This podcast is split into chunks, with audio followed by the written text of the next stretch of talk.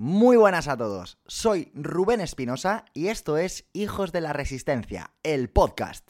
Un programa en el que ahondamos en este tipo de deportes y en el que abrimos las puertas a que deportistas, entrenadores e investigadores nos aporten todo lo que saben para que entrenemos más y mejor.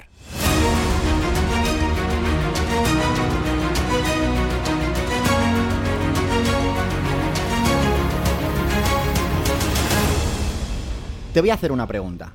Desde tu experiencia, ¿cómo de importante crees que es tener herramientas psicológicas para un deportista de resistencia? Teniendo en cuenta la volatilidad de nuestra motivación, la necesidad de estar comprometidos y de ser constantes y disciplinados con nuestro programa, el volumen de kilómetros acumulados, la intensidad de algunos entrenamientos, las sesiones de rodillo, seguramente estés de acuerdo conmigo en que sí, en que es muy importante. Pero ¿cuántos deportistas siguen un entrenamiento psicológico pautado. Nuestro invitado de hoy es graduado en psicología. Actualmente imparte clases en AudioFit y ha colaborado activamente en centros como el de Power Explosive. Para más INRI, sigue ampliando sus conocimientos en el grado de Ciencias de la Actividad Física y el Deporte. Practica triatlón desde su infancia y tiene muy clara su misión durante los próximos años. Aterrizar la psicología deportiva a los entrenamientos del día a día y convertirnos en deportistas más capaces. Muchos le conoceréis por las redes sociales como Psicoinforma. Hoy hablamos del papel de la psicología en deportes de resistencia con José Antonio Infantes.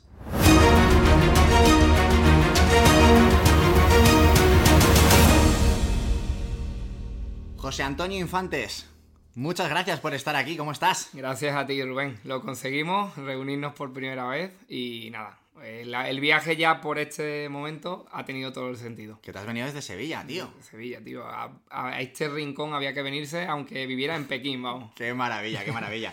Bueno, lo primero, eh, reiterarte una y mil veces eh, mi agradecimiento y el de todos los que nos están escuchando por, por este momentazo que nos vas a regalar, hablando desde la ciencia y desde la experiencia sobre el que yo creo, y no te queda más remedio que estar de acuerdo conmigo, que cada vez es más importante el papel que, está teniendo eh, a nivel psicológico, mental, en, esta disciplina o en estas modalidades de, deportes de resistencia.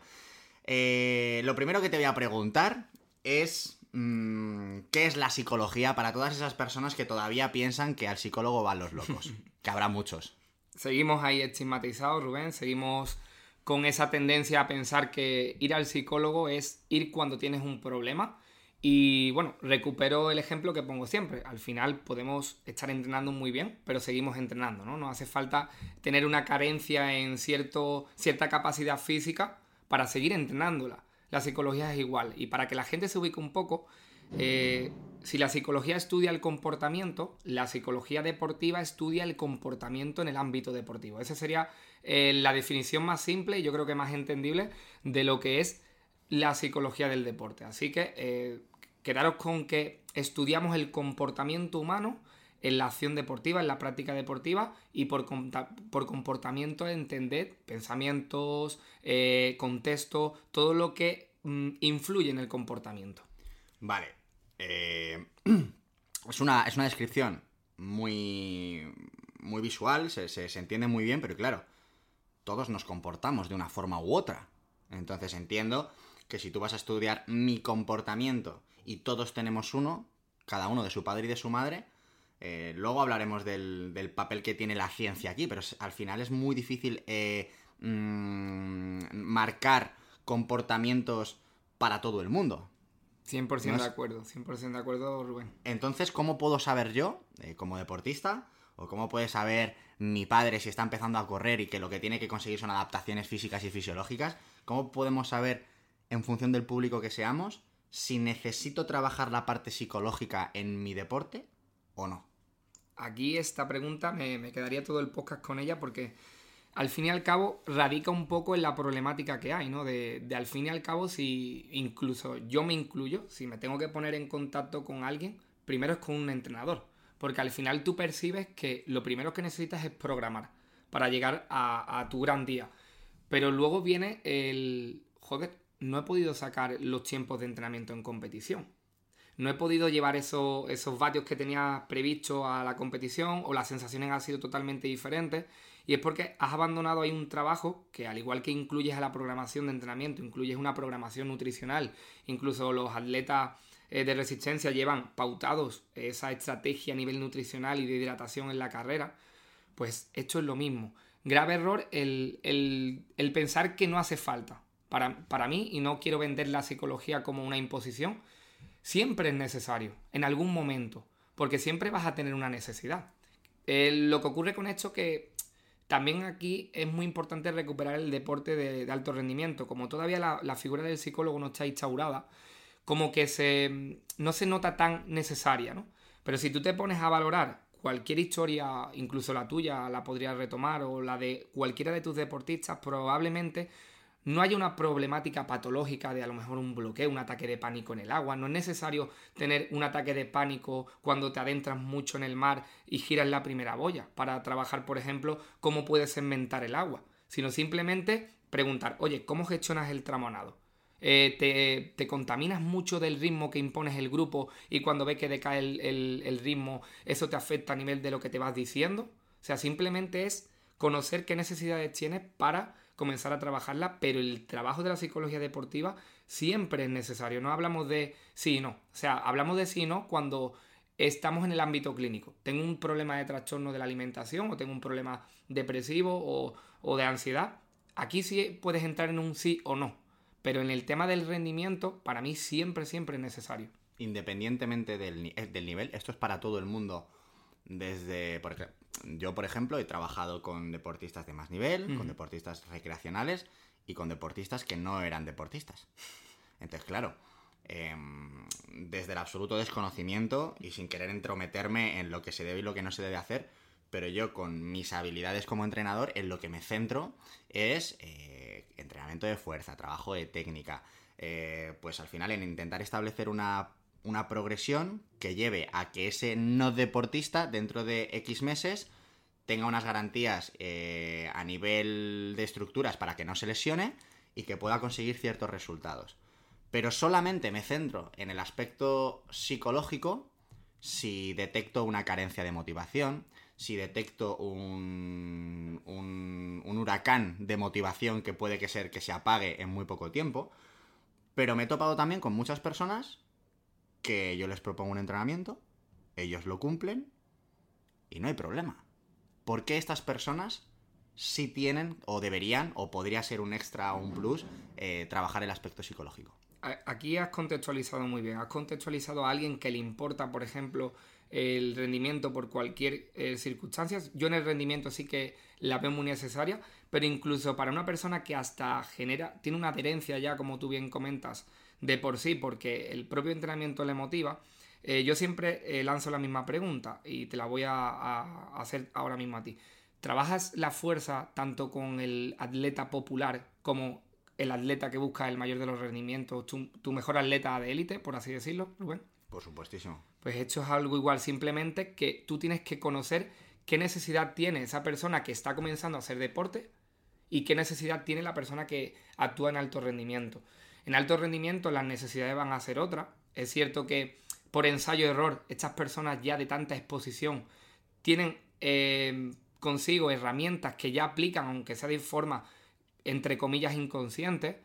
Pero incluso para una persona que comienza a nivel deportivo eh, su primera maratón, eh, algún reto de este calibre, más importante es porque más, entre comillas, problemas, no me gusta la palabra problemas, más necesidades va a tener para, por ejemplo, adherirse o por ejemplo mantener altos niveles de, dolor o, cualquier sensación que para ella va a ser nueva. O sea, tú date cuenta que al principio quizás no, no se ve necesario, pero van a empezar a aparecer sensaciones que la persona va a experimentar como nueva.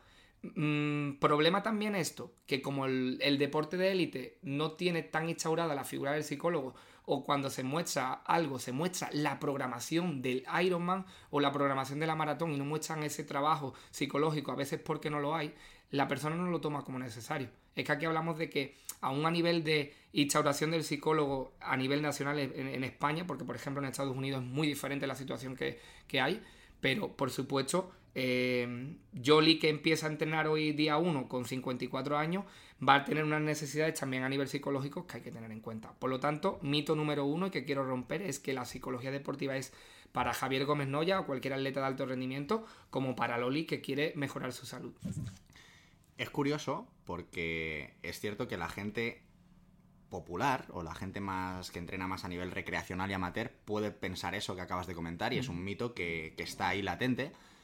Pero me cuesta creer, y esto te lo pregunto una vez más desde el más absoluto desconocimiento, me cuesta creer que la gente de élite eh, esté abierta a, trabajar con, psicólogos especialistas en... Porque al final entiendo que un deportista de élite que ha llegado a ser élite por el motivo que sea, tiene, tiene, sus patrones, tiene sus convicciones, tiene sus manías. Entra tú a romper algo que le ha estado funcionando durante mucho tiempo. Mm, totalmente de acuerdo con esto, Rubén. Y de ahí el trabajo ya, ¿no? De eh, imagínate que yo a uno de tus deportistas más avanzados, que eh, pongamos el hipotético caso de alguien que ha sido campeón del mundo en su categoría, con una, eh, con una forma de entrenar y de alimentarse determinada. Ahora ve tú y dile, oye, es que necesitas esto. O sea, yo aquí siempre digo, ostras, le estás diciendo a alguien que tiene que instaurar algo cuando ya le ha ido bien. Pero tú te pones a mirar la vida de esa persona y simplemente tienes que rescatar lo que ha hecho lo que ha hecho, mm, y aquí recupero tu caso, te pegaste en el Ironman eh, las 10 horas que hiciste hablando contigo mismo. O sea, muchas veces con estas personas que ya lo tienen tan instaurado, eh, una manera de entrenar y de alimentarse y no tener en cuenta la psicología es hacerle consciente de que ha estado estableciendo estrategias psicológicas como el autodiálogo, la gestión de la ansiedad bajo el arco de meta, para rescatarle y decir, aquí las tienes, las has utilizado, pero no las has hecho de forma voluntaria o, lo has hecho de forma intuitiva, pero pueden afinarse. Es como si alguien nunca ha entrenado programado, teniendo en cuenta sus necesidades, y ahora lo va a hacer. Eh, en un directo con Fernando Alarza se lo comentaba, estamos hablando de un, chico que está, para quien no conozca a Fernando Alarza, es deportista, triatleta de élite de la Armada Española, y tuve la oportunidad de hablar con él y decirle, oye, Fernando, porque como que vinculaba la psicología más eh, cuando hay un problema, ¿no? Me, rescató un ejemplo de un momento en el que tuvo una problemática a nivel, no sé, no recuerdo muy bien si era de ansiedad, en competición, etc. Y le dije, no, tío, pero es que no es necesario tener un problema. Tú sigues entrenando la resistencia y eres uno de los atletas a nivel mundial más resistente. Es simplemente afinar esos aspectos que nunca has tenido en cuenta y que lo has hecho de forma mm, no tan intencionada. Entonces, ahí entiendo que con esa persona que tiene, es como hablamos de la técnica de carrera. Yo cojo ahora a un deportista que lleva corriendo 35 años con una mala técnica, incluso instaurarle una nueva técnica sin una correcta programación y acercamiento puede ser incluso contradictorio, ¿no? Porque ya tiene el patrón eh, instaurado. Pues aquí hablamos de lo mismo. Ya también ahí es una función de valorar si conviene meter algo nuevo o simplemente hacerlo consciente y afinar un poco ciertos detalles. ¿Qué problemas habituales em, ves en el día a día trabajando con deportistas? Que se pueden solventar um, de una forma más o menos sencilla a través del trabajo psicológico. ¿Cuáles son esos problemas del día a día que a lo mejor no detectamos como deportistas y que metiendo tres detalles con un profesional como tú eh, se puedan solucionar? Pues mira, si quieres te pongo dos ejemplos. A nivel de rendimiento, eh, el, que el que hagas que lo que entrenas te lo lleves a la competición o al día de la prueba, hablamos también de oposición, o sea, que lo que estás entrenando también te lo lleves al día de la oposición, a que si simplemente no compites ni opositas, pero quieres mejorar cierta marca en una distancia o, en un levantamiento, que seas capaz de llevarlo a ese día en concreto. Y, por ejemplo, a nivel más de salud, pues la adherencia. O sea, disfruto mucho cuando trabajo la adherencia de una persona, todo el sistema organizacional, el trabajar simples detalles como programar en una agenda en lugar de eh, la hora del entrenamiento, dejar eh, colgado el chándal o las calzonas y la ropa deportiva justo al levantarte y es un simple detalle que detona eh, un nuevo hábito. Disfruto mucho, por eso te recupero lo anterior.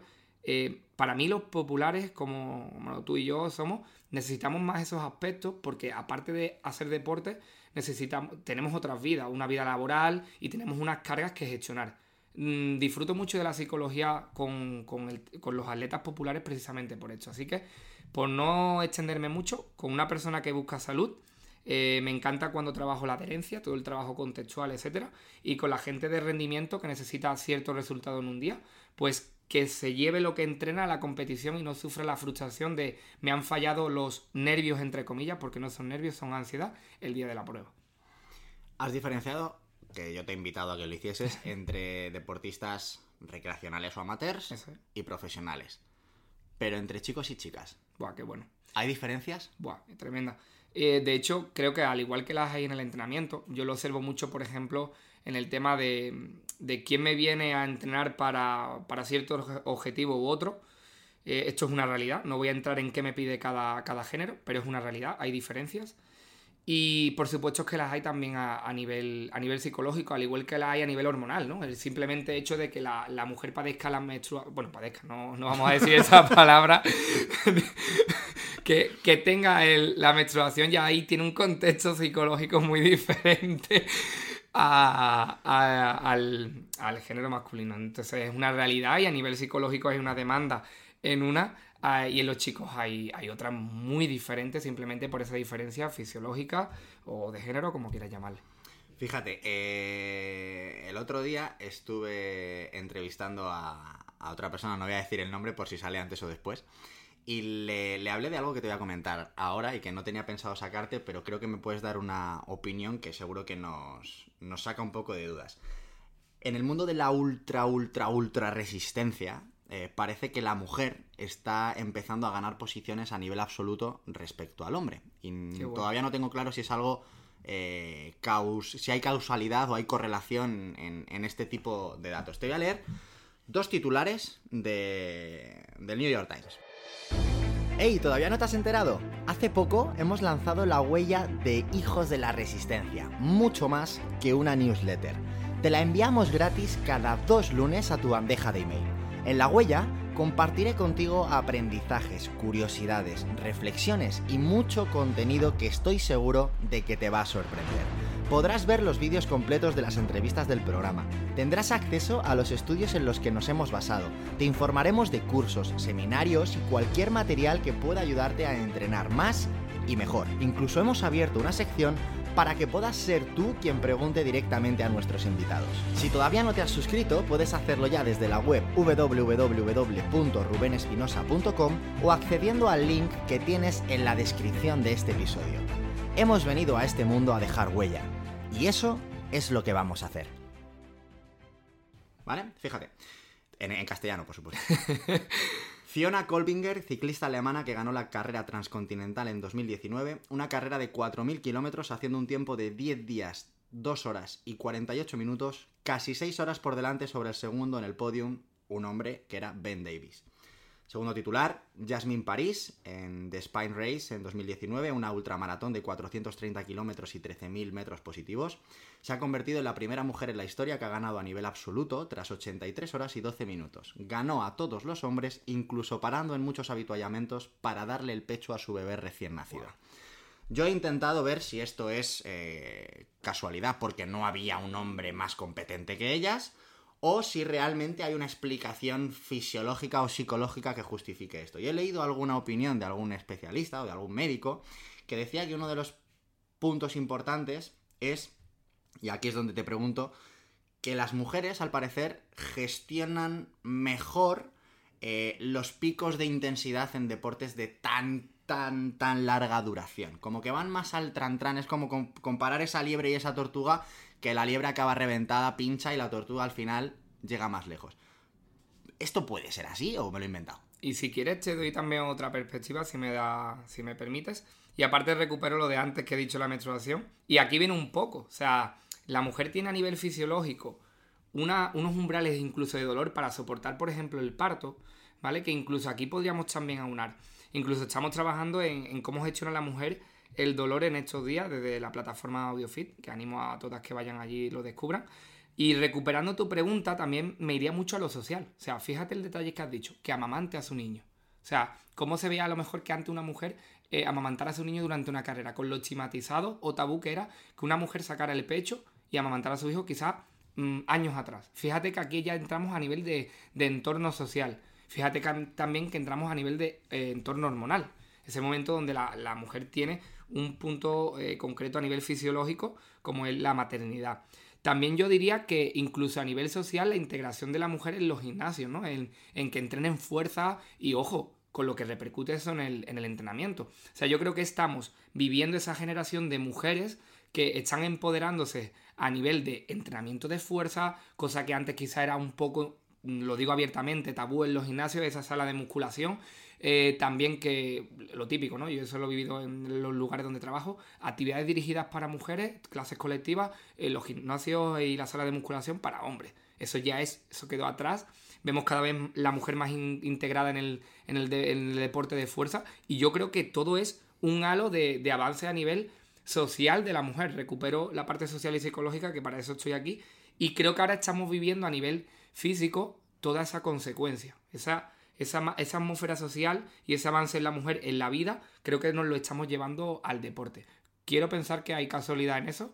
Y bueno, independientemente de que a lo mejor la participación masculina fuera más o menos acusada en ese día, pero yo creo que a nivel físico estamos viviendo los avances que está habiendo a nivel social de la mujer.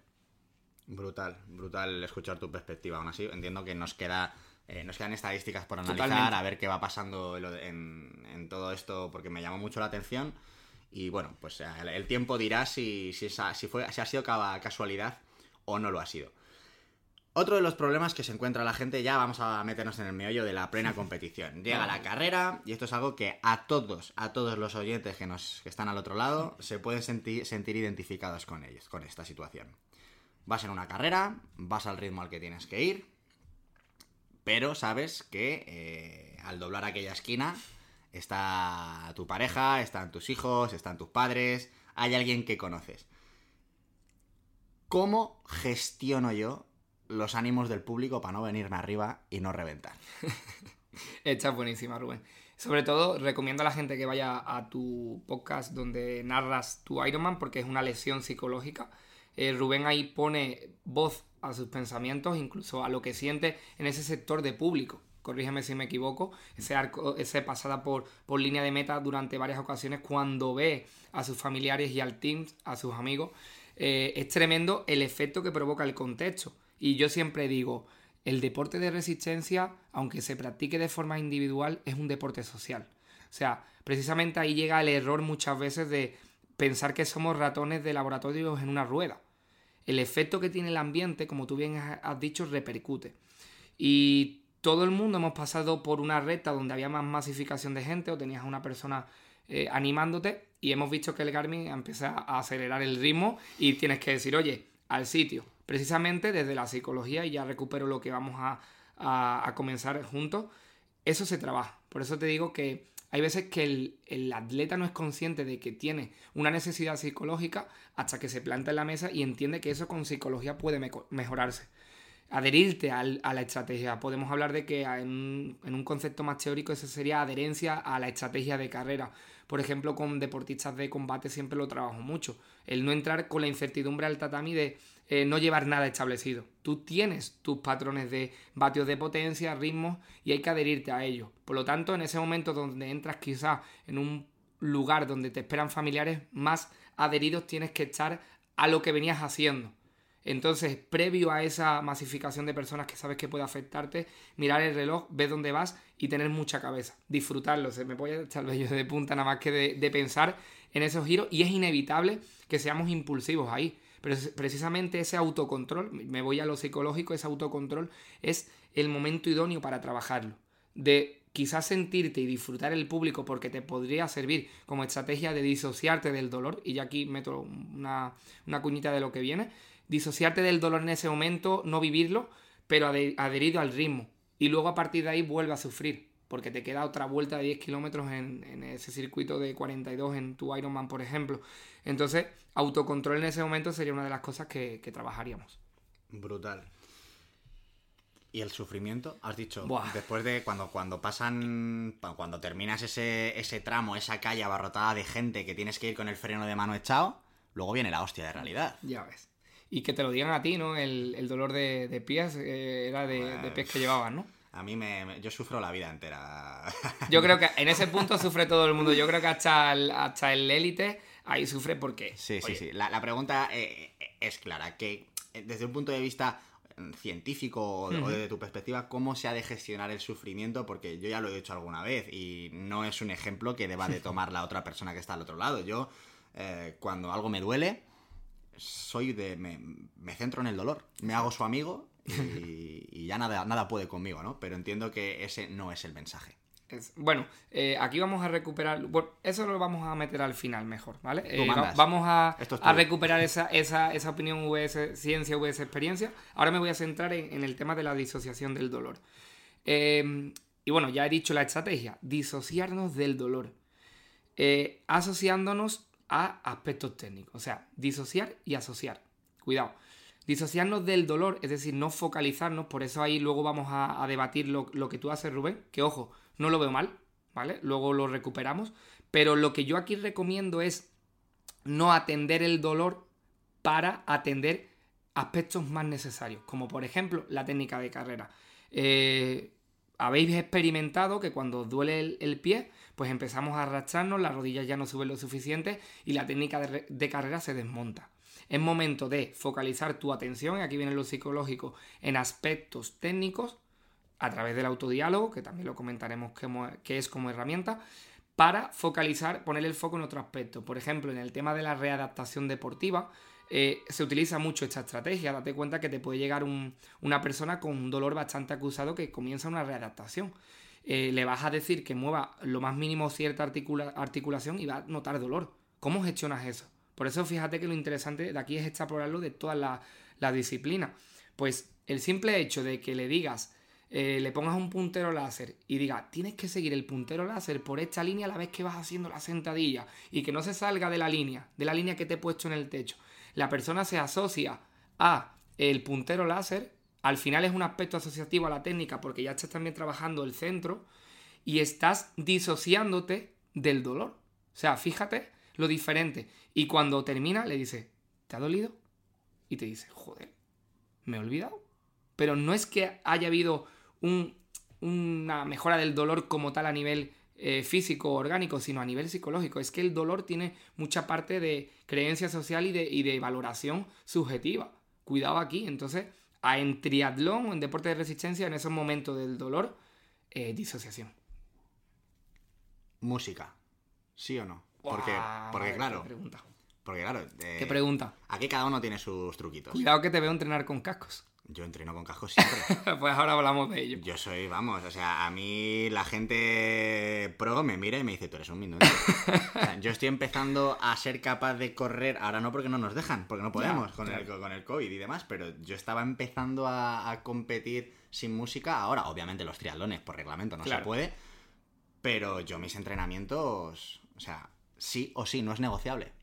Entonces, sabemos que desde, un punto de vista del rendimiento, con música se rinde más, salvo, salvo que estés adaptado a entrenar sin música, pero la música ayuda, pero también entiendo que te priva de esa capacidad de focalizar eh, sobre esto que acabas de comentar. O sea, disociarte del dolor implica tener capacidad de foco, algo que hoy en día es lo cuanto menos complejo por todo este cerebro multitarea que tenemos.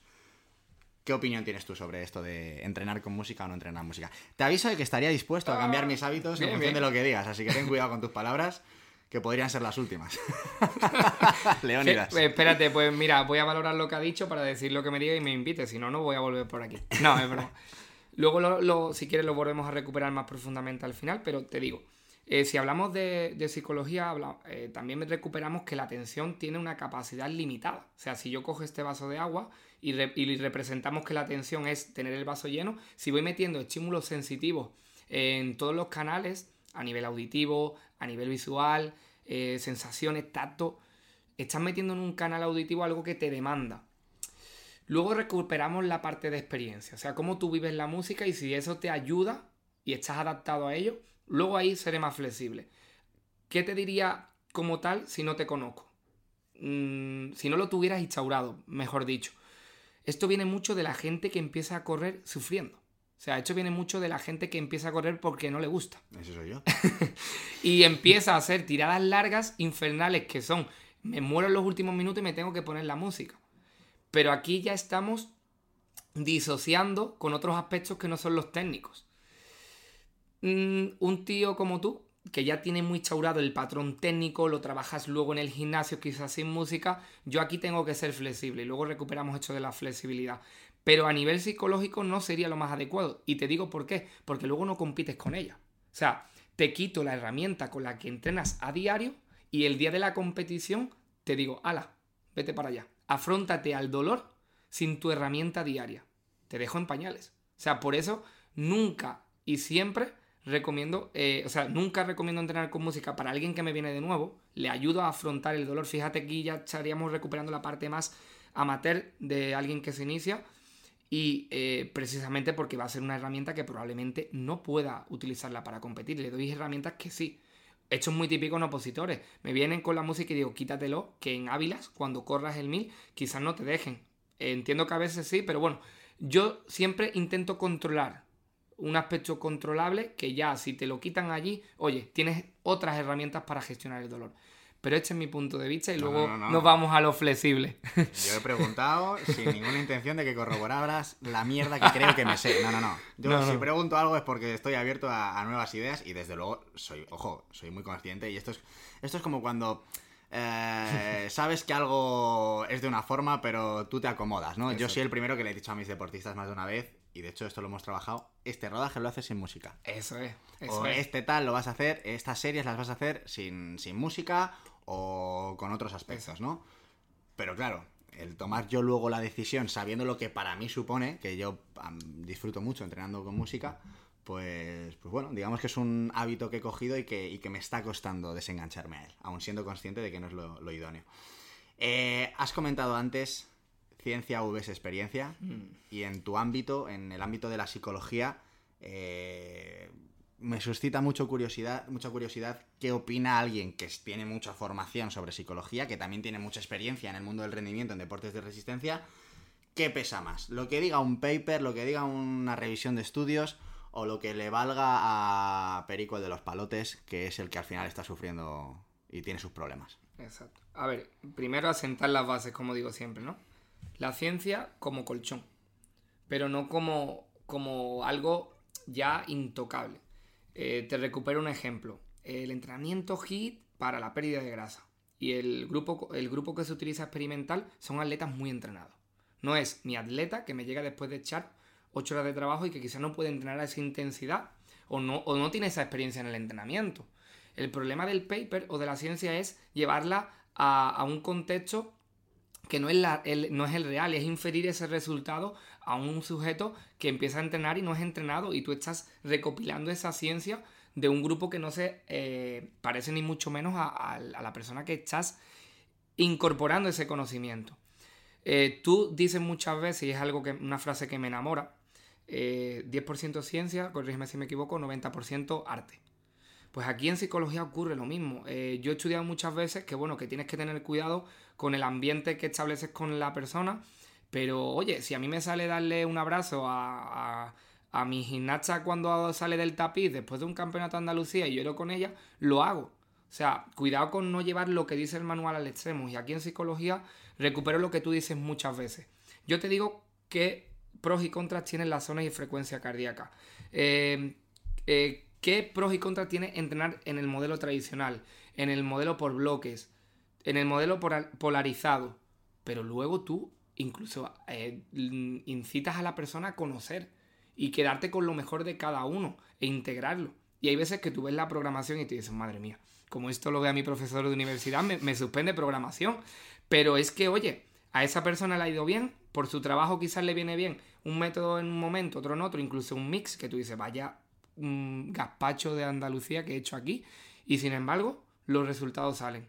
Entonces para mí psicología es ese, esa es tener en cuenta la ciencia y es ese arte que muchas veces simplemente es tener en cuenta la ciencia también, es tener en cuenta eh, estímulos del entorno, contexto, y eso es ciencia. O sea, muchas veces ese 90% arte es tener en cuenta más allá del artículo científico, y al final podríamos decir que es 100% ciencia. Así que yo me identifico mucho con lo que tú dices a nivel de entrenamiento, pues igual, exactamente igual en psicología. Para ir cerrando un poco esta presentación sobre el, papel de la psicología en deportes de resistencia y en deportes en general, a los entrenadores se nos llena mucho la boca, y esto es una autocrítica a todo mi sector, El, que quiera el que quiera echarme palos, que me los eche, no, no me importa. Se nos llena mucho la boca con, eh, con esto de los equipos multidisciplinares de trabajo.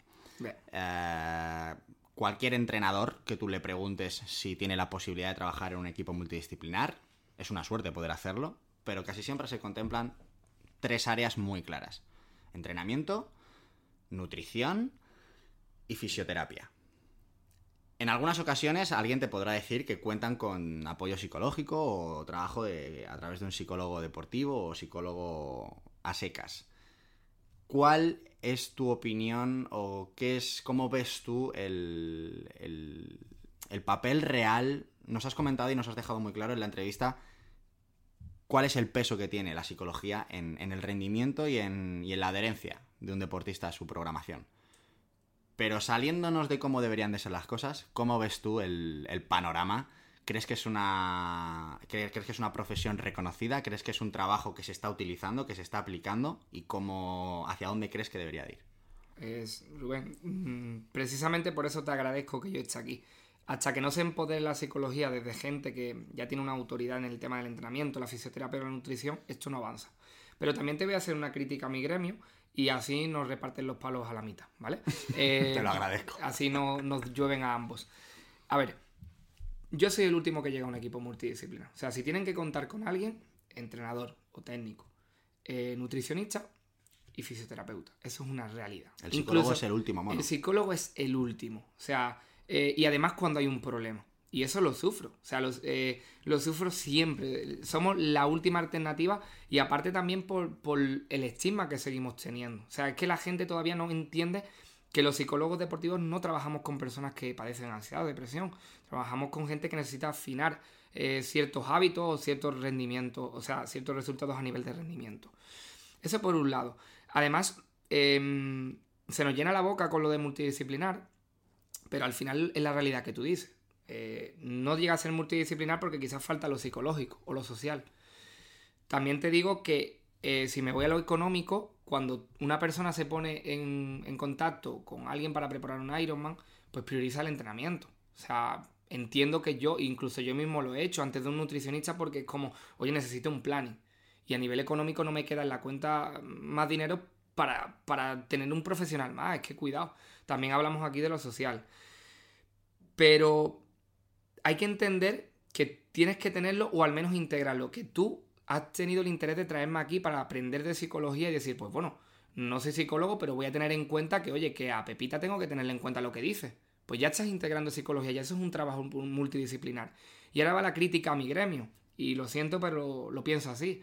No hemos generado todavía resultados. O sea, tú estás entrenando y programando a gente porque has demostrado que tus programaciones llevan a la gente a conseguir sus resultados.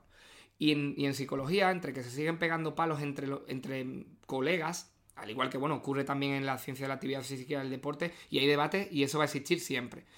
Pero se quedan en lo, conceptual. Eh, en mi punto de vista, sobre todo hablo a nivel deportivo. La motivación, el tema de la ansiedad, pero ¿cómo mides eso? ¿Cómo lo, cómo lo haces tangible? ¿Qué herramientas le das al deportista? Si te queda, te sigues encerrando en un cuarto, te sigues dando la chapa 40 minutos en un contexto que no es deportivo, y no sales al campo, no te metes en su, en su piel, no te vas al tapiz, no, no coges un aparato aunque no sepas hacer una maestría con un gimnasta, pero lo haces para sentir lo que debe. Tenemos lo que merecemos mucho, o sea, muchos psicólogos tenemos lo que merecemos. No tenemos lo que deberíamos porque no hemos conseguido los resultados que deben y eso es una realidad. Así que cuando nosotros los psicólogos demostremos, como voy a intentar demostrar contigo, que tienes que tenerlo en cuenta para que consigas tus resultados, el panorama cambia. Luego habrá que, habrá, que cambiar creencias, avanzar a nivel de lo que es el estigma que tenemos todavía, pero no hemos generado resultados suficientes para que Fernando Alarza, Javier Comennoya diga, en mi equipo tiene que haber un psicólogo. Porque ellos tienen capacidad económica y pueden pedirlo. Pero no ha habido alguien que diga, joder, este psicólogo y este trabajo me ha hecho llegar a la Copa del Mundo como nunca, porque me ha tenido en cuenta cosas que jamás he trabajado. Eso no hay. Por lo tanto, tenemos lo que merecemos porque todavía no hemos conseguido generar los resultados que, que den un golpe en la mesa. Imagínate que yo estoy al otro lado, estoy escuchándote a ti y digo, Dios mío, eh, tengo que meter un cambio en, mi, en, mi, planteamiento, tengo que empezar a... Tengo que encontrar a alguien que me ayude en este aspecto. ¿cómo coño, ¿cómo coño encuentro yo? Yo ahora mismo lo tengo claro, te llamo a ti y ya está, ¿no? Si cualquiera de mis deportistas necesita, eh, pues le pongo en contacto contigo y listo. Pero yo, hasta antes de conocerte a ti, yo no tenía ninguna eh, carta que sacar si alguien, alguno de mis deportistas, tenía necesidades o me pedía, ponme en contacto con un psicólogo deportivo. ¿Qué es eso de un psicólogo deportivo? ¿Dónde coño encuentra la gente un psicólogo deportivo? ¿Cómo pueden recibir ayuda? Además de contigo, que ahora daremos tus referencias, pero ¿cuál es la forma de encontrar un psicólogo competente en rendimiento? Que no creo que cualquiera lo sea. es que precisamente recupero lo anterior. Es que se están dedicando al rendimiento eh, sin haber... Eh, a una aplicación muy buena que es estudio, experiencia y luego otras cosas que también influyen. Es que se van muy a lo clínico en este sentido. Que tú puedes conocer la ansiedad, tú puedes conocer eh, la depresión, tú puedes conocer el nivel de activación, el efecto del autodiálogo, pero si no conoces el deporte, jodido. O sea, fíjate lo difícil que es que yo te diga, búscate a un psicólogo, pero que además haya experimentado el rendimiento. O simplemente, oye, además de entender la psicología, eh, entienda de tu deporte. O sea, estaríamos hablando ya de que sea bueno en un, en un, punto y que también haya tenido experiencias en otros. Porque yo te digo que yo no podría estar transmitiéndote esto si no me hubiera tirado al agua en un triatlón. Si no me hubieran dado de hostia, golpes en, en las gafas, eh, experimentar la, la sensación de, de, pánico bajo el arco de meta y temblar en el agua. Eso está ahí. Y entiendo que es lo difícil. Yo me he subido a Madrid precisamente para eh, solventar dos aspectos. Uno, que entiendo que lo económico también influye y es una realidad. Y crear una herramienta que te ayude a personalizar lo que necesitas.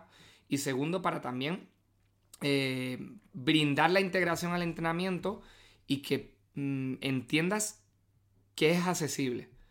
En ese sentido, mm, y ya volviendo a tu pregunta, es muy complicado. Y por eso recupero lo anterior, que tenemos lo que merecemos, porque nadie es capaz todavía de brindarse. Oye, no quiero generalizar con nadie. Por ejemplo, Iván Alonso me parece un psicólogo deportivo brutal en el tema de la arterofilia. Pues te daría ese ejemplo. ¿Quieres rendir? Porque, porque practica. Le practica, exactamente. Ha estudiado y la vive. Pues, por ejemplo, yo a la recomendación, y ya recupero tu pregunta para no divagar más, es búscate a alguien que sea psicólogo y que veas que al menos está relacionado. Y no te digo a lo mejor de vivenciar un levantamiento en powerlifting, pero que sí vea powerlifting. Y que sí mm, vaya a, su, a sus entrenados y le diga, oye, ¿qué sientes? Y que coja la barra y diga, tío, pues esto es lo que me demanda el deporte. Es que tú no puedes hablar sin, sin conocer esas sensaciones porque tú en la carrera o en el grado no estudias esa sensación en concreto. Te hablan de la ansiedad como, como, bueno, como fenómeno. Pero no tiene nada que ver a nivel deportivo. Entonces, recuperando la respuesta, busca a un psicólogo que tenga obviamente la formación, pero que esté mínimamente vinculado al deporte que, quieres mejorar. Esa es la recomendación. Y ahora te tengo que hacer la última pregunta, que es, ¿qué es más fácil? Encontrar, o no, ¿qué es más fácil? Que un psicólogo estándar se especialice en una modalidad deportiva, en este caso en deportes de resistencia, y que pueda prestar sus servicios de forma de una forma consistente, eso es, o que un entrenador adquiera unas herramientas mínimas desde un aspecto psicológico para poder darle ese servicio a sus deportistas. Y aquí nos estamos metiendo en terreno pantanoso. Me, da igual. pero el programa nuestro lo hacemos así y nadie nos va a censurar. Me, da igual. Eh, de hecho, es una crítica también. Em, obviamente, llevado al, al máximo nivel, es imposible que alguien sin unos conceptos, porque aquí ya yo hablo de lo concreto, pero yo luego he estudiado teoría del aprendizaje, cómo aprende el ser humano, y esa base la tengo. Es muy eh, obviamente te diría que estudiaras psicología. Entiendo que hay gente que quiere simplemente integrar. Yo tengo gente que me dice, oye, infante, hazme una mentoría, hazme una consultoría para saber cómo integro a mis... Tú me pides a mí, oye, infante, quiero aprender cómo integrar la psique del deportista en mi Esto lo has hecho conmigo y con Grace Exactamente, lo hemos hecho y es viable. Y yo creo que es necesario que tú, Rubén, en la carrera y en todas las carreras en fisioterapia, nutrición, se estudie la parte psicológica. Que parece que aquí, que si yo soy entrenador y digo que tienes que crear un superávit calórico, cuidado que te estás metiendo en nutrición, tío. No, te estás dando una recomendación. Que tú a tu atleta sepas que sufre mucho el entrenamiento de 5 por un kilómetro recuperando dos minutos parados y entiendas que a nivel psicológico, si estudias con su... si, si tienes en cuenta su atención y fraccionas ese kilómetro en un 200%, un 200 metros a R5 y luego el resto hasta el kilómetro que son 800 a eh, R4 o R3 Plus, estás teniendo en cuenta la psicología de ese deportista. O sea, estás integrando. Entonces veo muy viable y quiero a ver si podemos hacer algo de la mano juntos donde eh, integremos las dos cosas y que le sirva tanto a psicólogos como, como a entrenadores. Pero sinceramente veo muy viable que los entrenadores de a día de hoy se interesen por la psicología y que sean psicólogos quienes forman a esos entrenadores para que ellos integren la psicología y que, y que han hecho le moleste, pues oye, yo creo que se está equivocando porque yo creo que ya ayudaría a aumentar el pastel del interés a la psicología. Sí, yo creo que si apartamos un poco los egos y ponemos como prioridad eh, la causa común por la que estamos aquí, entrenadores, nutricionistas, fisioterapeutas y psicólogos, y incluso médicos, que es ayudar a las personas de la mejor forma posible, pues tendría todo el sentido del mundo. Muchísimas gracias por tus respuestas, José Antonio, por tu honestidad y por hablar sin pelos en la lengua, que al final es lo que aquí más nos gusta.